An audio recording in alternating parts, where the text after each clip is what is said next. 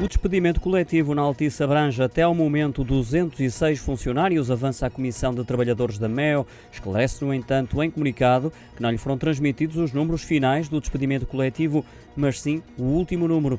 Destes 206 funcionários que foram despedidos, 195 trabalhavam na MEO e 11 na PT Contact. A estrutura informou ainda que na próxima sexta-feira os sindicatos da Frente Sindical e a Comissão de Trabalhadores da MEO irão concentrar-se à porta da residência oficial do Primeiro-Ministro em Lisboa a exigir que o governo assuma com frontalidade que não concorda com os despedimentos coletivos e que, se Altice Portugal insistir nesse caminho, pode ficar de fora do acesso aos muitos milhões do Plano de Recuperação e Resiliência que irão ser disponibilizados para o setor das telecomunicações. Os representantes dos trabalhadores têm protestado contra este despedimento, tendo mesmo realizado uma greve no dia 21 de julho e já pediram a intervenção do governo.